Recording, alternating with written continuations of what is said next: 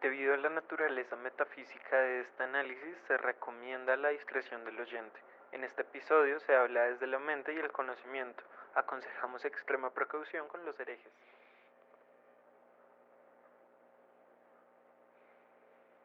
Hola, soy Julián Prieto y esto es Atlas de la Metafísica, un podcast original.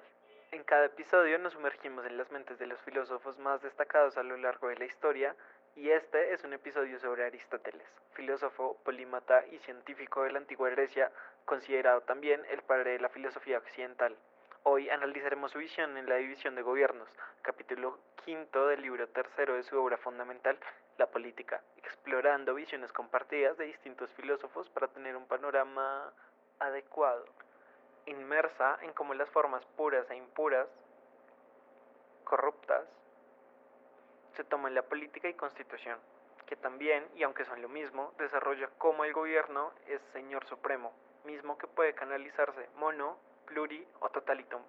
Rige bajo territorio propio sus intereses, mientras que la constitución se percibe como desviada y algo manipulable, instrumentalizada más para cumplir los caprichos del poder en turno, profundizando en cómo dividir las formas puras e impuras, incisa en 6 reinado, aristocracia y república, formas de gobernanza pura, ergo garantizan la vida y la convivencia de manera sana, preocupándose por el bienestar y las virtudes. Polariza, muy conscientemente, con formas perversas de poder. Aristóteles menciona las contrapartes impuras, tiranía, oligarquía y demagogía, que continuando con su hilo son dominaciones al territorio y sus habitantes, protegiendo solo aquellos intereses convenientes.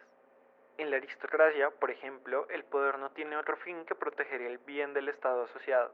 En la república o democracia, donde el poder reside en muchos pero no en la mayoría, la riqueza pertenece a pocos, pero la libertad a todos, y la totalidad de estas gobernanzas buscan la reivindicación de un derecho, pero los derechos no tratan la universalidad cuando se trata de dominación. Aquí apreciamos que en verdad se quisiese pensar a Rousseau dando supuestos como que el hombre es bueno por naturaleza, pero es el contexto y lo que lo rodea aquello que rompe su integridad. Realmente somos más la visión de Hobbes acerca de los humanos.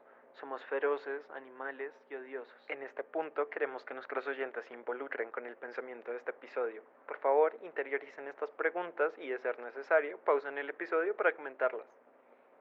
¿Cómo reflexionar que no somos tiranos oligarcas o demagogos, teniendo esta naturaleza? ¿Y es la maldad nuestra naturaleza o nuestra elección? Volviendo, no por estar todos encerrados en una misma muralla, somos ciudadanos de uno solo y mismo. Cuando uno ve el Estado solo en su casa y la Unión solo en las guerras, no existe una ciudad, ni una pertenencia. La ciudad es la asociación del bienestar y la virtud. La benevolencia, como piedra angular del éxito de las instituciones, resulta en la gobernanza del hombre, sentimiento que arrastra al mismo a preferir la vida común sacrificios, festivales y matrimonios. Es menester la inclusión de puntos racionales diferentes y contemporáneos. Para Byung-Chul Han, la filosofía es el entendimiento crítico del poder, y donde más que en Silicon Valley, con una técnica y cultural de una era entregada a la lógica del Internet, podría estar ese poder. Hoy es en las redes y en las plataformas digitales donde se crean y trafican nuestros vínculos, consumos y sentimientos, dando que ahí radica el poder en la actualidad. Pero no es algo oculto. En el siglo XXI sabemos que el poder mediático y de masas mueve a las grandes compañías, que se pensaría erróneamente tienen el poder hace relativamente poco. Las nuevas técnicas de poder del capitalismo neoliberal que dan acceso a la esfera de la psique convierten su mayor fuerza la producción. La psicoanalítica es, según Han, aquel sistema de dominación que, en lugar de emplear el poder opresor, utiliza un poder seductor, inteligente, algo más smart, que consigue que los hombres se sometan por sí mismos al entramado de dominación. En este sistema, el sujeto no es consciente de su sometimiento. La eficacia del psicopoder radica en que el individuo se cree libre cuando en realidad es el sistema el que está explotando su libertad. Es aquí que distinguimos el nacimiento de la malignidad del poder contemporáneo, acomedida, claramente, a las nuevas necesidades y contratos sociales que se forman con el pasar del tiempo de una sociedad, pues recordemos que la misma no es intransigente.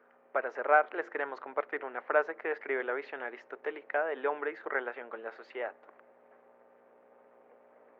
Fuera de la sociedad, el hombre es una bestia o un dios.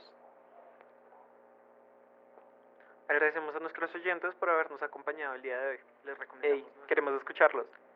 ¿Alguna vez se han sentido gobernados por esos aparatos necesarios para la comunicación y que es ahora donde radican nuestras vidas y privacidad? ¿Y creen que es una herramienta o un collar de dominación? Cuéntanos en nuestras redes sociales.